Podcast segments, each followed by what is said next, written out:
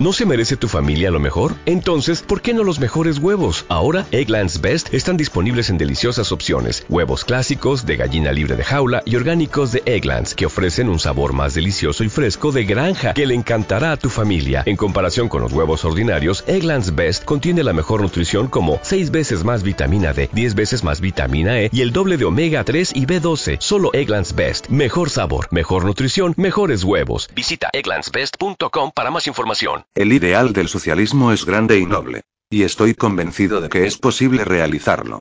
Pero este Estado social no puede ser fabricado, ha de desarrollarse. La sociedad es un organismo, no una máquina. Solamente puede vivir por la vida individual de sus partes. Y en el desarrollo libre y natural de todos sus elementos se obtendrá la armonía del conjunto. Todo lo que es necesario para la regeneración social está incluido en el lema de los patriotas de los rusos, a veces llamados nihilistas. Tierra y libertad. Punto. Distribución más general de tierras. Está cundiendo rápidamente la idea de que la forma de posesión del suelo está de algún modo unida al malestar social, pero hasta ahora, la mayor parte de las veces esta idea se muestra en proposiciones encaminadas a una mayor división de la propiedad territorial. Si las grandes extensiones de tierra se pueden cultivar más económicamente que las pequeñas parcelas, limitar la propiedad a pequeñas extensiones será reducir la producción total de riqueza. Pero esta objeción no es la única. Hay otra que es decisiva y es que la reducción no asegurará el único fin digno de pretenderse, una justa distribución del producto. No reducirá la renta y por lo tanto no puede aumentar los salarios. Puede hacer más numerosa la clase acomodada, pero no mejorará la situación de las clases inferiores. Si lo que en el Ulster se llama derecho del arrendatario, se extendiese a toda la Gran Bretaña, se convertiría al colono en propietario de una parte de la tierra del dueño. La situación del jornalero no mejoraría ni pizca. Si a los propietarios se les prohibiese aumentar la renta que cobran de sus arrendatarios y despedir a estos mientras paguen la renta fijada, el conjunto de los productores no ganaría nada. La renta económica continuaría creciendo y disminuyendo la proporción del producto que va al trabajo y al capital. La única diferencia sería que los arrendatarios del primer propietario, convertidos a su vez en propietarios, se beneficiarían del aumento. Si restringiendo la extensión de tierra que cualquier individuo pueda poseer, regulando los legados y sucesiones o con impuestos progresivos, los pocos miles de propietarios de la Gran Bretaña se aumentasen en dos o tres millones, estos dos o tres millones resultarían beneficiados. Pero el resto de la población no ganaría nada. No participaría más que antes en las ventajas de la propiedad. ¿Y si se distribuyeran justamente todas las tierras entre toda la población, dando igual participación a cada uno, lo cual es evidentemente imposible, y, para impedir la tendencia a la concentración, se dictaran leyes prohibiendo poseer más tierra que la extensión fijada, que sería del aumento de la población? Así, pues, la subdivisión de la tierra no puede curar los males del monopolio de la tierra. No solo no puede elevar los salarios ni mejorar la situación de las clases más bajas, sino que su tendencia es evitar la adopción y aún la defensa de medida más efectiva, y reforzar el sistema actual, al interesar más gente en mantenerlo. Capítulo 16. El enigma resuelto la primera gran receta. Para suprimir un mal hay un solo medio, que es suprimir su causa para extirpar la pobreza, para convertir los salarios en lo que la justicia ordena que sean, la plena ganancia del trabajador, hemos de sustituir la propiedad individual de la tierra por la propiedad común de la misma. Ningún otro medio llegará hasta la causa del mal, en ningún otro medio radica la más leve esperanza. Pero esta es una verdad que, en el estado actual de la sociedad, ha de despertar el más rudo antagonismo y que tendrá que luchar para abrirse paso palmo a palmo. Por esto será necesario salir al encuentro de las objeciones de quienes, aun viéndose obligados a admitir esta verdad, declararán que no puede ser aplicada a la práctica. Al hacerlo así, someteremos nuestro anterior razonamiento a una nueva prueba definitiva. Del mismo modo que probamos la suma con la resta y la multiplicación con la división, al probar la suficiencia del remedio, podremos probar la corrección de nuestras conclusiones respecto a la causa del mal. Las leyes del universo son armónicas. Y si el remedio a que hemos venido a parar es el verdadero, ha de estar conforme con la justicia. Ha de ser posible aplicarlo en la práctica. Ha de estar de acuerdo con las tendencias del desenvolvimiento social y ha de armonizar con otras regiones. Me propongo demostrar que esta sencilla medida no solamente es fácil de aplicar, sino que es un remedio suficiente para todos los males que, a medida que el moderno progreso avanza, nacen de la creciente desigualdad en la distribución de la riqueza que sustituirá la desigualdad por la igualdad, la penuria por la abundancia, la injusticia por la justicia, la debilidad social por el vigor social y que abrirá camino a mayores y más nobles adelantos de la civilización. Pero queda una cuestión de método. ¿Cómo hemos de hacerlo? Satisfaríamos la ley de la justicia, cumpliríamos todos los requisitos económicos, aboliendo de golpe todos los derechos de propiedad particular de tierra declarando esta de propiedad pública y arrendándola, en lotes al mejor postor, en condiciones que respetasen como sagrado el derecho de propiedad particular de las mejoras. De esta manera aseguraríamos en una sociedad más compleja la misma igualdad de derechos que en una sociedad más tosca se aseguraba por repartos iguales del suelo y, al otorgar el uso del suelo a quien quiera le sacase el máximo producto, aseguraríamos la máxima producción. Pero semejante plan, aunque completamente factible, no me parece el mejor. Hacer esto implicaría molestar sin necesidad las actuales costumbres y maneras de pensar, lo cual debe evitarse. Hacer esto implicaría aumentar sin necesidad la maquinaria gubernamental, lo cual debe evitarse. Es un axioma político, comprendido y aplicado por los fundadores afortunados de las tiranías, que los grandes cambios se pueden realizar mejor bajo las antiguas cienas. Nosotros, que queremos libertar al hombre, hemos de fijarnos en esta verdad. Es el método natural. Cuando la naturaleza va a formar un tipo superior, toma otro inferior y lo desarrolla. Esta es también la ley del desarrollo social. Trabajemos conforme a la misma. Con la corriente nos deslizaremos a prisa y lejos. Contra ella hay que remar mucho y se avanza poco. No propongo comprar ni confiscar la propiedad privada de la tierra. Lo primero sería injusto. Lo segundo, innecesario. Dejad a los individuos que ahora la ocupan, conservar todavía, si gustan, la posesión de lo que les place llamar su tierra. Dejadles que sigan llamando la suya. Dejadles comprarla y venderla, donarla y legarla. No es necesario confiscar la tierra. Hasta confiscar la renta. Para tomar la renta para usos públicos, tampoco es necesario que el Estado cargue con la tarea de arrendar las tierras.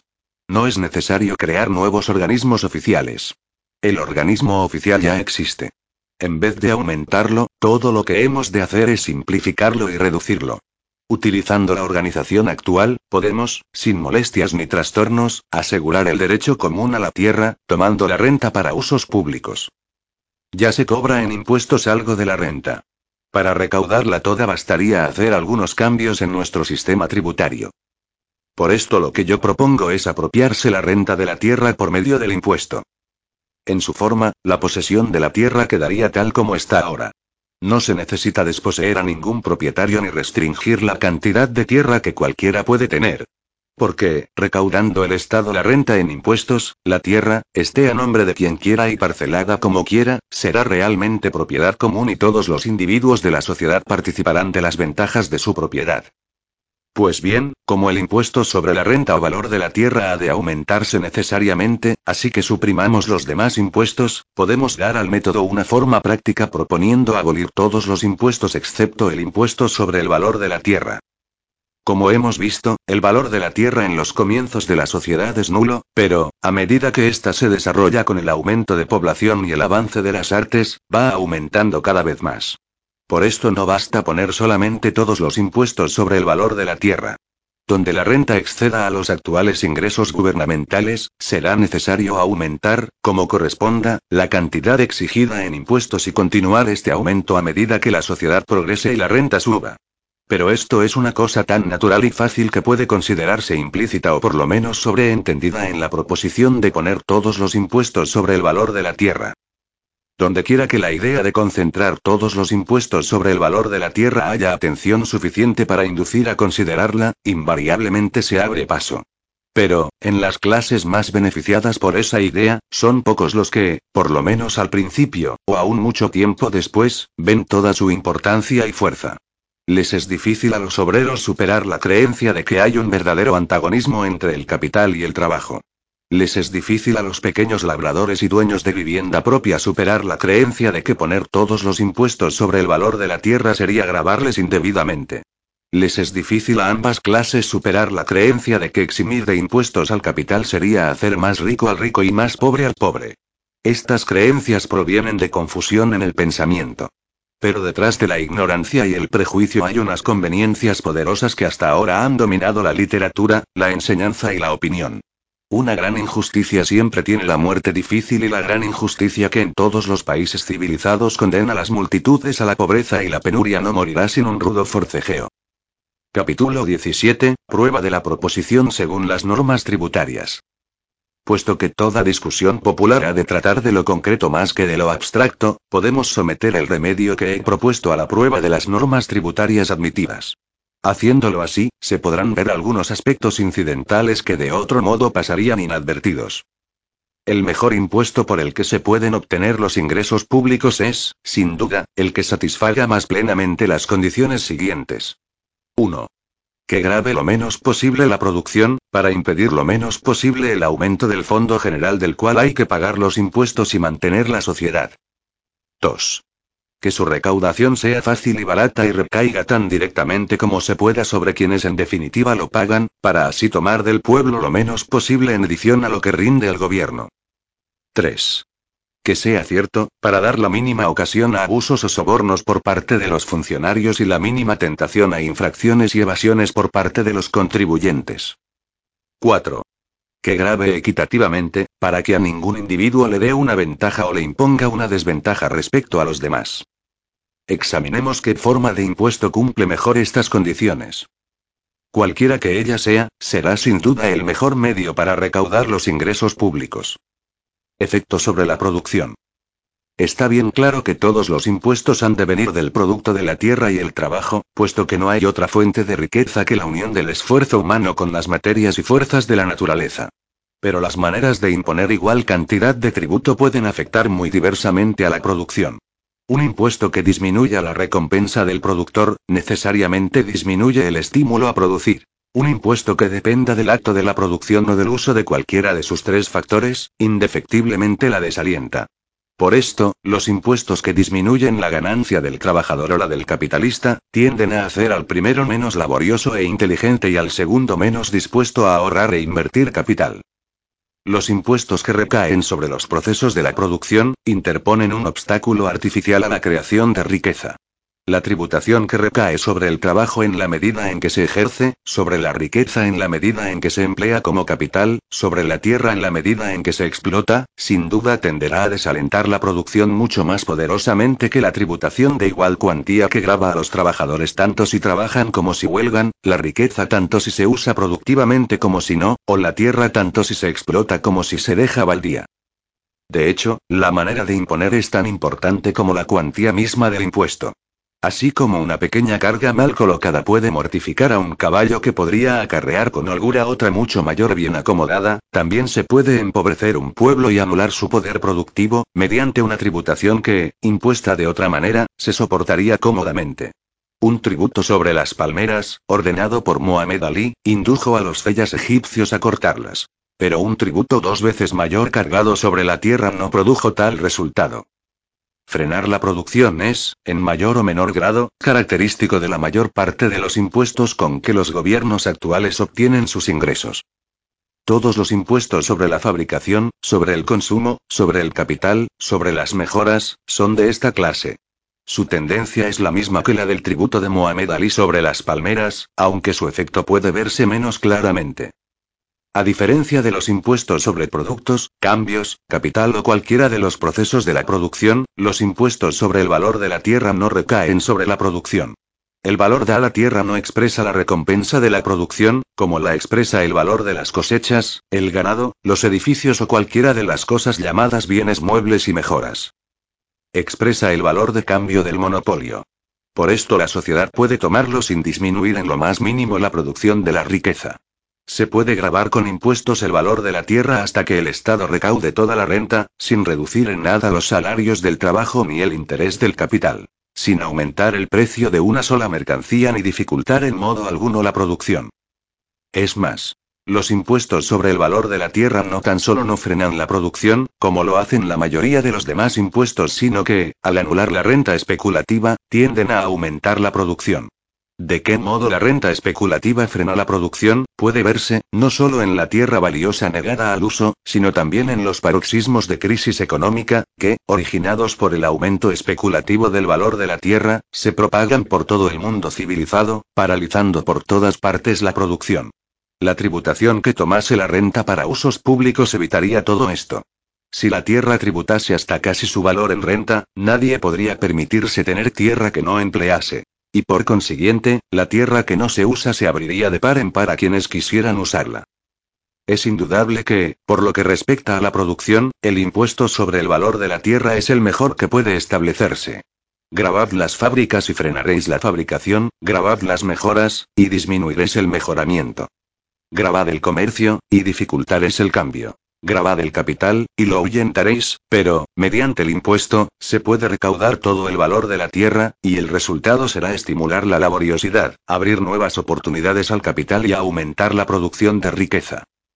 Facilidad y baratura de la recaudación a excepción, quizá, de ciertos permisos y derechos del timbre, que casi pueden hacerse cobrar por sí mismos, pero de los que solo cabe esperar un ingreso trivial, un impuesto sobre el valor de la tierra puede ser, de todos los tributos, el de recaudación más fácil y barata. Porque la tierra no se puede esconder ni llevar lejos, su valor se puede averiguar pronto y, una vez hecha la evaluación, solo se necesita un cobrador que la recaude. Un impuesto sobre el valor de la tierra no se carga sobre los precios, y por esto lo paga a la persona sobre quien recae, mientras que todos los impuestos sobre cosas cuya cantidad no es fija, aumentan los precios y, en el curso de los cambios, se transfieren del vendedor al comprador, aumentando a cada cambio. Si ponernos un impuesto sobre los préstamos de dinero, como a menudo se ha intentado, el prestamista cargará el impuesto al prestatario, y éste tendrá que pagarlo o no obtendrá el préstamo. Si el prestatario emplea el dinero en sus negocios, recuperará el impuesto a costa de sus clientes o el negocio no le dará ganancia.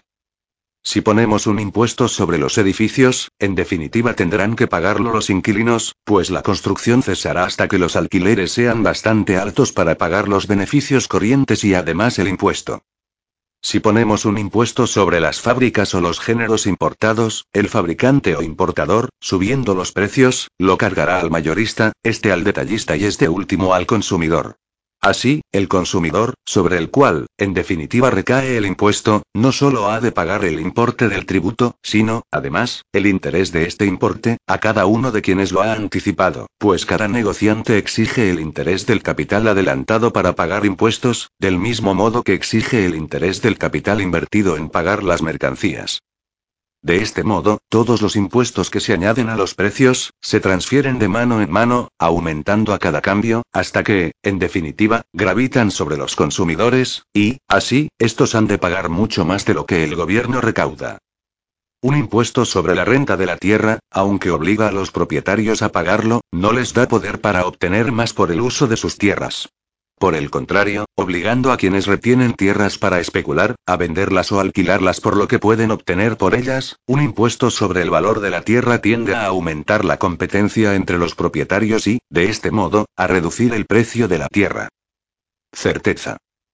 La exactitud es una importante cualidad de la tributación, porque en la medida en que la recaudación dependa del celo y lealtad de los recaudadores y del civismo y probidad de los contribuyentes, se darán ocasiones a los abusos y sobornos por una parte, y a las evasiones y fraudes por otra. Son notorias las continuas ocultaciones en las aduanas, la ridícula falsedad de las declaraciones en los impuestos de utilidades, y la absoluta imposibilidad de lograr una justa evaluación de la propiedad mueble. La pérdida material infligida por estos impuestos, el coste que esta incertidumbre añade a la cantidad que el público paga y el gobierno no recauda, es muy grande. Cuando las costas y fronteras se guarnecen con un ejército que se esfuerza en impedir el contrabando y otro ejército empeñado en burlar a aquel, es claro que el mantenimiento de ambos ejércitos ha de salir del producto del trabajo y capital. Los gastos y provechos de los contrabandistas, así como las pagas de los funcionarios de aduanas, constituyen un impuesto sobre la producción nacional, añadido al que el gobierno recibe. Y lo mismo ocurre con todo el dinero gastado en lograr leyes o decisiones para rehuir la tributación. Todas las costosas maneras de proporcionar mercancías eludiendo los impuestos. Todo lo que en procedimientos legales y castigos gastan, no solo el gobierno, sino también los procesados, son otro tanto que estos impuestos toman del Fondo General de Riqueza sin aumentar los ingresos públicos. Aún así, esta es la parte mínima del coste. Los impuestos faltos de certeza atacan a la moral de la manera más espantosa. Las leyes tributarias podrían en bloque llamarse disposiciones para fomentar la corrupción de los funcionarios, destruir la honradez, y estimular el fraude, premiar el perjurio y el soborno y divorciar la idea de la ley de la idea de la justicia. Este es su verdadero carácter, y en esto tienen un éxito admirable. El impuesto sobre el valor de la tierra posee en su más alto grado la cualidad de la certeza. Se puede determinar y cobrar con una exactitud que participa de la fijeza de la tierra y de la imposibilidad de ocultarla. Si todos los impuestos se cargaran sobre el valor de la tierra separado del de las mejoras, el sistema tributario sería tan sencillo y claro y la atención pública en fijarle tanto en él, que la evaluación para el impuesto podría hacerse y se haría con la misma exactitud con que un corredor de fincas determina el precio a que se puede vender un solar. Equidad. La idea vulgar, que nuestros sistemas de grabarlo todo intentan en vano llevar a cabo, es que cada uno pague en proporción a sus medios o en proporción a sus ingresos. Pero, prescindiendo de las insuperables dificultades prácticas para grabar a cada uno según sus medios, es evidente que así no se puede lograr la justicia. Sean, por ejemplo, dos hombres con iguales medios o iguales ingresos, uno con una familia numerosa, y otro que no ha de mantener a nadie más que a sí mismo.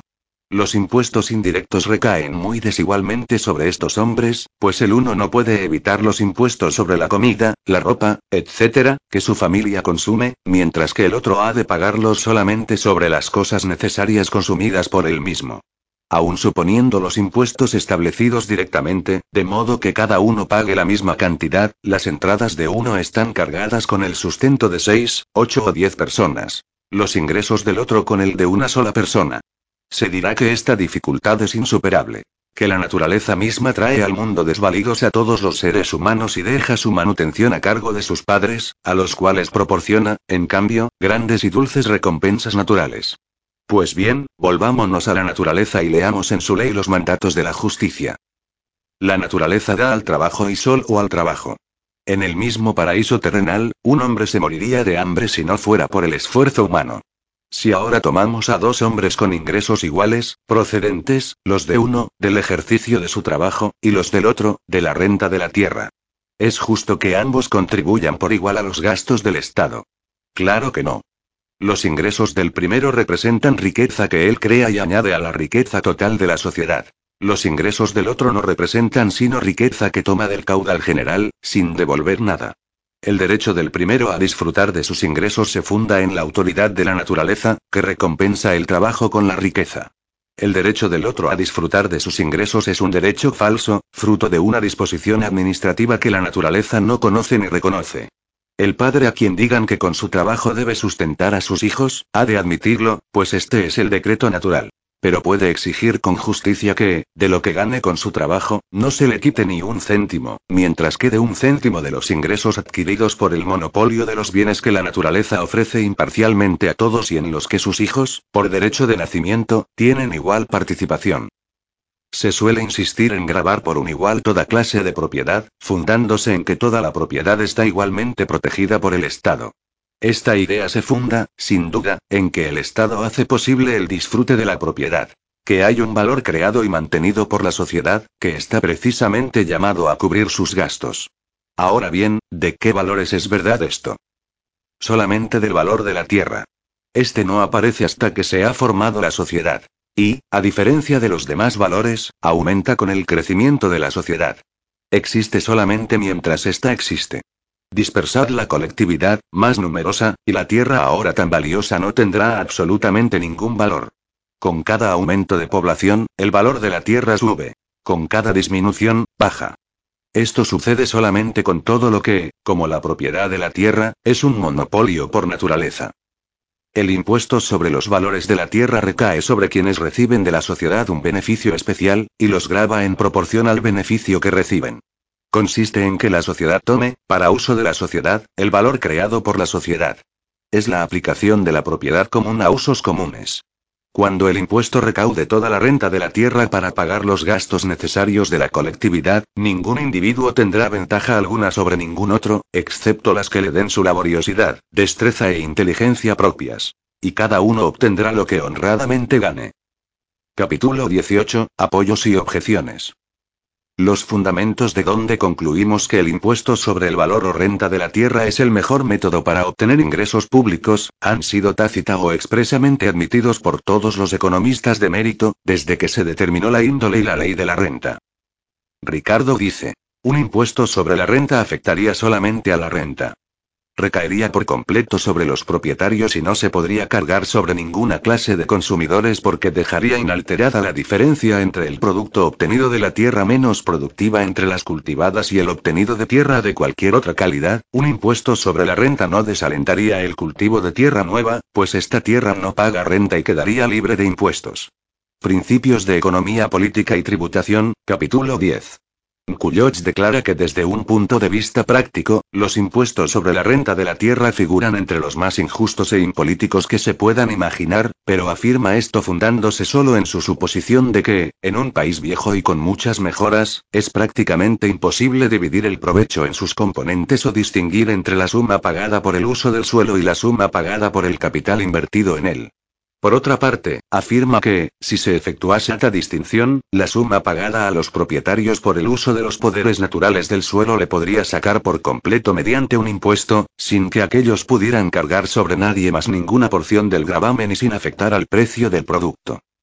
En efecto, que la renta debería ser objeto especial de la tributación, por razones de conveniencia y de justicia, está implícito en la admitida doctrina de la renta y se puede hallar en embrión en las obras de todos los economistas que han aceptado la ley de Ricardo. Que estos principios no se hayan llevado hasta sus ineludibles conclusiones, sin duda provienen del deseo de no amenazar ni ofender los enormes intereses implicados en la propiedad particular de la tierra, y también se debe a las falsas teorías que, respecto al salario y a la causa de la pobreza, han dominado en las ideas económicas. Los fisiócratas franceses, sin embargo, ha habido una escuela de economistas, los economistas franceses, fisiócratas, del siglo XVIII, que comprendieron claramente lo que es evidente para las percepciones naturales del hombre no ofuscadas por la costumbre, a saber, que la renta de la propiedad común, la tierra ha de ser incautada para el servicio de todos. Como que conozco las doctrinas de Kesnay y sus discípulos solamente de segunda mano, por mediación de los escritores ingleses, no puedo decir hasta qué punto sus ideas especiales respecto a que la agricultura sea la única ocupación productiva, etc., son concepciones erróneas o meras peculiaridades terminológicas. Pero si estoy seguro, por la proposición que daba cima a su teoría, que Kesnay vio la relación fundamental entre la tierra y el trabajo, más tarde olvidada, y que llegó a la verdad práctica, aunque quizás a través de un raciocinio mal expresado. Los fisiócratas no explicaban las causas que dejan un producto neto a los propietarios mejor que la succión de la bomba de agua se explicaba atribuyendo a la naturaleza el horror al vacío pero se reconoció el hecho en sus relaciones prácticas con la economía social y ellos vieron con igual claridad el bien que resultaría de la perfecta libertad otorgada a la producción y al comercio al poner un impuesto sobre la renta en sustitución de las cargas que estorban y desvían la aplicación del trabajo. Una de las cosas más lamentables de la Revolución Francesa es que ahogó las ideas de los fisiócratas precisamente cuando ganaban fuerza entre las clases pensadoras y, al parecer, iban a influir en la legislación tributaria. Separación del valor de la tierra. La única objeción al impuesto sobre el valor de la tierra, que se encuentra en las obras de economía política, reconoce sus ventajas. Dice que, por la dificultad de separar el valor de la tierra del valor de las mejoras, al grabar la renta de la tierra, podemos grabar otras cosas. Cuyoch, por ejemplo, declara que los impuestos sobre la renta de la tierra son impolíticos e injustos, porque el producto recibido por los poderes naturales e inherentes no puede distinguirse claramente del producto de los perfeccionamientos y mejoras, lo cual desalentaría estas. Si se desanima la producción al grabar valores que el trabajo y el capital han confundido íntimamente con el valor de la tierra, cuanto mayor desaliento no implica el grabar, no solo estos, sino todos los valores claramente separables creados por el trabajo y el capital. Nota. ¿No te encantaría tener 100 dólares extra en tu bolsillo? Haz que un experto bilingüe de TurboTax declare tus impuestos para el 31 de marzo y obtén 100 dólares de vuelta al instante. Porque no importa cuáles hayan sido tus logros del año pasado, TurboTax hace que cuenten Obtén 100 dólares de vuelta y tus impuestos con 100% de precisión. Solo con Intuit TurboTax. Debes declarar para el 31 de marzo. Crédito solo aplicable al costo de la presentación federal con TurboTax Full Service. Oferta sujeta a cambios o cancelación en cualquier momento.